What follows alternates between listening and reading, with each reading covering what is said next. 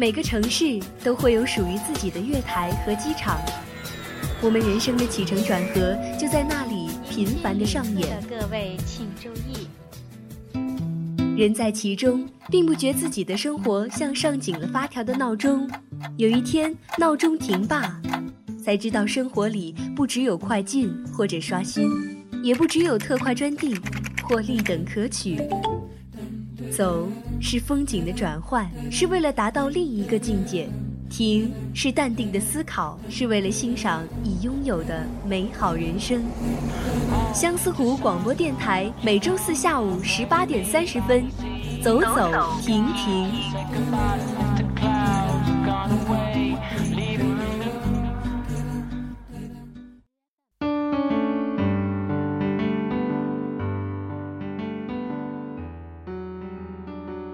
听众朋友们，大家好，这里是每周四与您准时相约的《走走停停》，我是卓兰，我是子倩。哎，子倩，这一转眼啊，就到了十二月份了。嗯，那么离元旦呢，也说实话是不远了。对对对，离元旦真的好近啊，也就二十天不到的样子吧。是啊，那么对于这个元旦来说，你有没有什么旅游的计划呢？有啊，因为那个前段时间他们有推荐我去一下浙江的那边那个乌镇，我觉得好美啊，因为有水，然后还有那种特别啊幽静的那种气息在，很文艺。镇啊，我记得之前在电视上看到，呃，《奔跑吧兄弟》有一期的节目呢，就是在浙江的乌镇开拍的。对，有一期是在乌镇拍的，当时去了好多明星，他们都去了。我记得娜扎是不是去了那一期啊？好像是他和邓超是一个组的，对对对，他们是一个组的。当时还是阴雨天，正好还赶上下雨，就配着乌镇那种古色古香的古镇的那种韵味，特别的浓厚。是啊，我当时看那个《奔跑吧兄弟》那一期节目的时候啊，就觉得这个乌镇怎么这么美呢？对，让你特别就是想去一次，然后找个时间。是的，呃，那乌镇呢，呃，说美啊，也是有它的道理的。乌镇呢是国家五 A 级景区了，全国二十个黄金周预报景点及江南的六大古镇之一。嗯，其实呢，这里也是黄磊呢和刘若英主演的《似水年华》的取景之地了。它的主景啊，区分为西山、东山。上西山夜景，坐摇橹船，看民俗表演，是我们游人呢不会错过的体验。哇，那我觉得到那个地方的时候，我一定会要坐一下船，然后呢，在东山和西山啊，然后再看看西山的夜景，都慢慢的体会一下，感受一下。是的，那边呢不仅有淳朴秀美的水乡风景，我听说啊，还有风味独特的美食佳肴呢。是吗？那简直就是觉得太对我的口味了。我是一个资深的小吃货啦。哎，子倩，你平时呢是喜欢吃肉多一点，还是吃菜多一点？哎，你这个问题问的，美食的爱好者当然是喜欢吃肉啦。那你就一定要去乌镇尝一尝他这儿啊特色的红烧羊肉，是吗？哇，是的，乌镇的红烧羊肉啊，选料十分的讲究，一定要以当年的青年胡羊为原料。这种羊肉的肉嫩、脂肪少、皮细节多高，是乌镇冬令不可少的进补菜。民间有一句俗话：“一冬羊肉赛过几斤人参。”那我觉得我一定要去感受一下，而且，兰兰，你作为一个内蒙古的妹子哈，嗯，你那边牛羊肉应该也是蛮丰富的，然后也很鲜美。那你觉得，在吃牛羊肉的时候，你一般会配什么呢？呃，像我们家那边的牛羊肉啊，确实是非常味道非常的鲜美。呃，在我们平时吃肉的时候，我爸爸他们都愿意配上酒来喝。那我就要和你好好的聊聊酒这个问题喽。哎，你这么说的话，是乌镇有什么美酒吗？当然啦，乌镇有一个酒呢，是特别受世人追捧的了，它叫三白酒，是乌镇人的美酒了，天然的原料，纯手工酿成。那什么是三白酒呢？在乌青镇志上面是这样说的：以白米、白面、白水成之，故有市名。此酒呢，醇厚清纯，香甜可口，男女老少皆宜饮用。以其香气浓郁，酒味醇厚，入口绵甜，回味爽劲，余香不绝而声名远扬啦。在几百年来呢，一直是风靡江南的美酒啦，经久不衰的。三白酒除了五十五度的三白酒外，还生产十二度的白糯米酒以及四度的甜白酒。听你这么说啊，我一定要去乌镇。买点这个三白酒回去带给我爸爸。对，我觉得嗯，带给爸爸一个是一个很不错的选择。是啊，哎，子倩，我想问你，如果我去了乌镇，除了买这个三白酒啊，作为这个当地的特产带回去，还有其他的什么特产我可以带回去的吗？怎么说呢？他那边呢是街上特产店是特别多的，你要是想带点什么回去呢？除了我们这个三白酒啊，那个豆瓣酱也是很不错的。它那边还有那种木雕竹刻呢，你也可以哎买几个带回家给小朋友啊，然后送给他们。然后它那种还有一种头巾是用蓝印花布制成的，然后茶杯垫啊、雨伞啊、钱包啊，还有一种各式各样的象形挂件呢，都是很不错的选择。其实也不是很占空间那种啦。是啊，像我这种特别喜欢小饰品的呢，就一定要去乌镇买一下它这个呃象形挂件。对，那个你像配在我们冬天的毛衣呀，或者夏天的那种衣服上，我觉得都很漂亮。嗯，的确啊，哎，说了这么多这个美食美酒，我们下面是不是来放松一下？对啊，那个这样吧，那我给大家放一首很美妙的歌曲，叫做《乌镇之恋》，让大家感受一下乌镇的缠绵。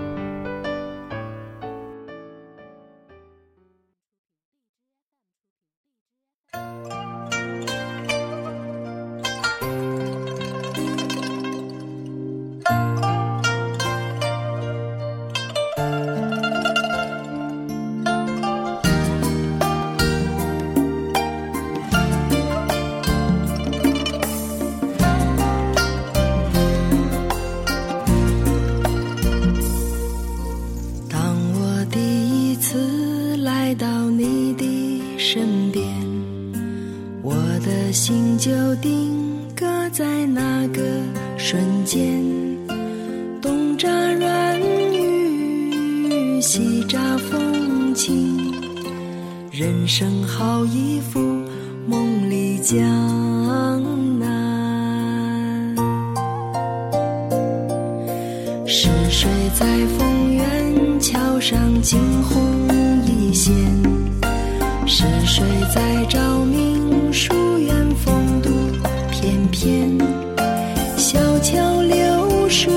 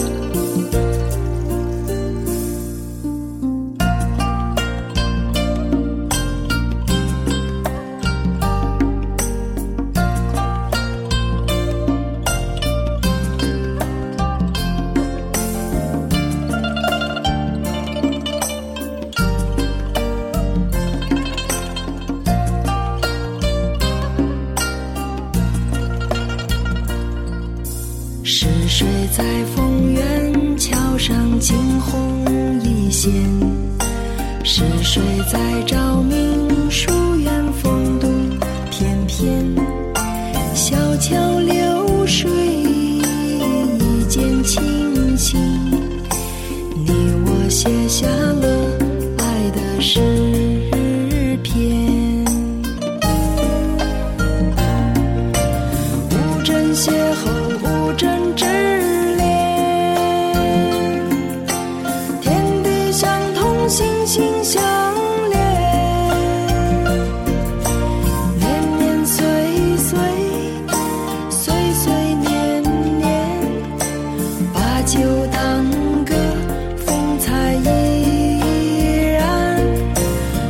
是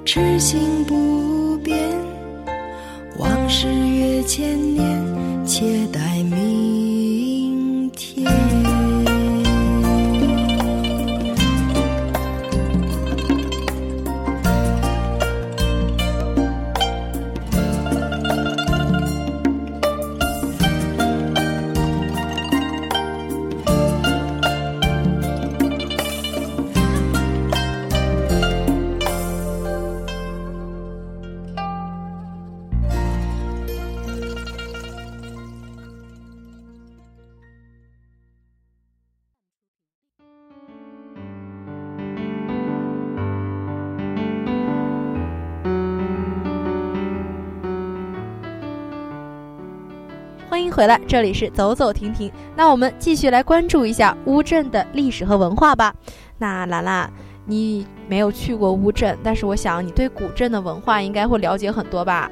因为我知道你是学汉语言专业的，应该对历史啊文化了解特别多，然后特别感兴趣，对不对？那你能不能给我们说一说啊？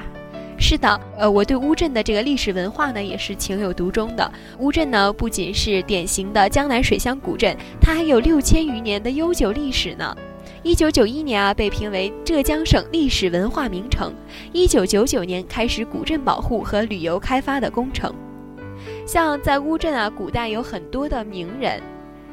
哇，名人啊，那兰兰，你知道有哪些名人吗？就是古代的，然后大家能够耳熟能详的那种。从一千多年前中国最早的这个诗文总集编选者梁兆明太子，到中国最早的政治编撰者沈平，著名的理学家张扬元，著名藏书家鲍廷伯，晚清的翰林言臣夏同善。乌镇啊，自宋至清千年时间里呢，出贡生一百六十人，举人一百六十一人，进士及第六十四人，另有因公袭封者一百三十六人。天哪，我觉得乌镇真的是才人辈出啊！哎，除了这个古代的这个名人啊，有很多大家耳熟能详的，还有在近现代呢，也有很多的名人，也是大家耳边常常听到的。哎，我现在就想到一个人，矛盾。哎，他是不是乌镇的呀，兰兰？你说的没错啊，子倩，茅盾呢，他就是乌镇的人。除了茅盾，近现代呢还有政治活动家沈泽民、新文学前辈严独鹤、矿代青才汤国离、农学家沈黎英、著名作家孔令敬、海外华人文化界传奇大师孙木心等等啊。而这其中呢，最著名的恐怕要当属文学巨匠茅盾了。对呀，他是新中国成立之后的第一任文化部长，其小说如《子夜》《春蝉》《林家铺子》等都是五四以来优秀的文学典范了。怎么说呢？这些人呢，从乌镇走出去，胸怀水乡的博大聪慧，在中国和世界历史上书写了永不磨灭的浓墨重彩。也曾有无数文人墨客倾慕于乌镇之风华绝代，游客或寓居于此，如中国山水诗派开创者谢灵运。齐梁文坛领袖沈云，书画大师唐宰相裴修，江西诗派三宗之一陈与义，南宋中兴四大诗人范成大，宋太祖赵匡胤的七世孙宋孝宗，编选唐宋八大家文超，明代散文家毛坤等，为后人留下了珍贵的文化遗产。他们的名字犹如浩瀚夜空的繁星，令人目醉神迷。哎呀，兰兰。这么一说啊，我真的觉得应该好好去看看他们写的书了，然后从中感受一下乌镇的美。是的，乌镇呢不仅从古代啊到近现代有着很多的这个名人名家，他们这个历史啊还是很让人感兴趣的。对，我知道他们这个乌镇的考古证明说，他们是在大约七千年前，乌镇的先民就在这一带繁衍生息了。那一刻呢，属于新石器时代的马家浜文化了。那后来呢？我就不太了解。艾兰兰，你知道吗？乌我知道乌镇啊，在春秋时期呢是吴越的边境，吴国在此驻兵以防备越国，史称吴戍。在唐时呢，乌镇隶属苏州府，后梁隶属不变，为吴越国地。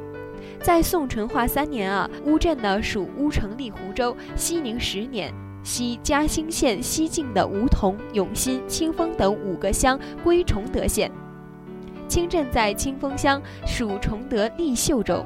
元至元十四年，乌镇为湖州路乌城县地，清镇为嘉兴路崇德县地，镇地设都巡检。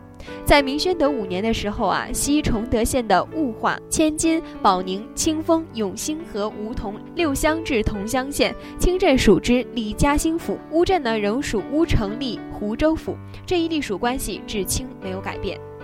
哇哦，这一听的话，感觉乌镇的历史还是很丰富的，从古至今吧，一直都是一个很重要的地点。世人呢，就是在此繁衍生息，觉得才会出了这么多的名人。你觉得呢，兰兰？是的，子倩，你说的没错。哎，子倩，今天呢介绍了这个乌镇的美景、美食，还有乌镇的这个历史文化，说的我都想在元旦的时候去乌镇玩一玩了呢。对，其实你不说，我现在手都痒痒，恨不得现在拿着手机就赶紧订票，省得到时候抢不到票，好尴尬的。是啊，那我们现在赶快去买票吧。对啊，一定要做好一些充足的准备。那那些小伙伴们呢？大家听了这么多，有没有想去一趟乌镇呢？和子谦一起呢？那大家就赶紧行动起来吧。好了，以上就是今天的走走停停。我是卓兰，我是子倩，我们下期再会。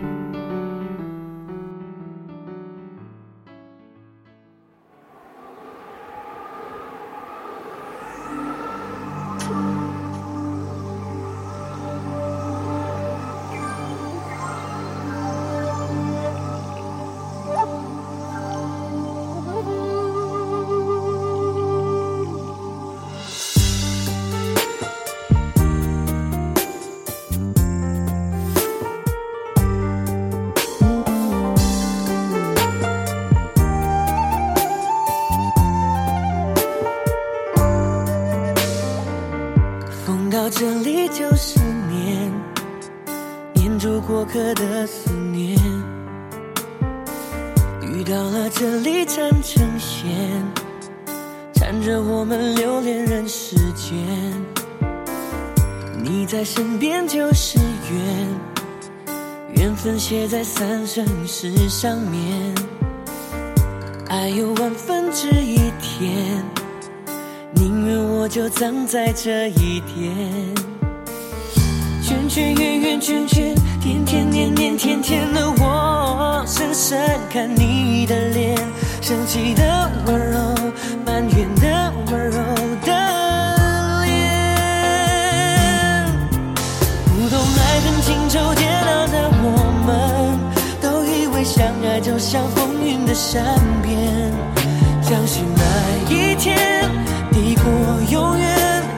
这一刹那冻结了时间。不懂怎么表现温柔的我们，还以为殉情只是古老的传言，离愁能有多痛，痛有多浓？当梦被埋在江南烟雨中，心碎了才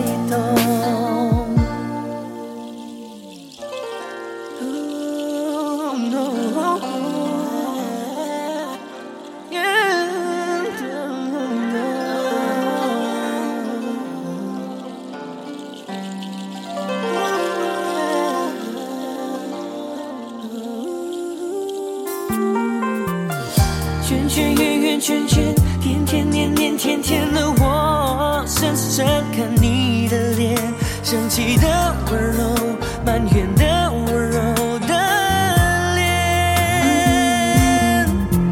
不懂爱恨情仇煎熬的我们，都以为相爱就像风云的善变，相信那一天抵过永远，在这一刹那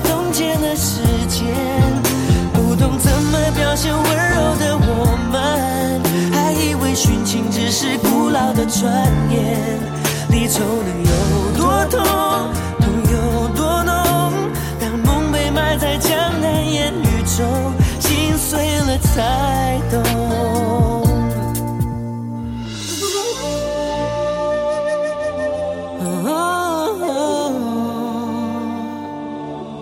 相信那一天。抵过永远，在这一刹那冻结了时间不懂怎么表现温柔的我们还以为殉情只是古老的传言。离愁能有多痛痛有多浓当梦被埋在江南烟雨中心碎了才懂。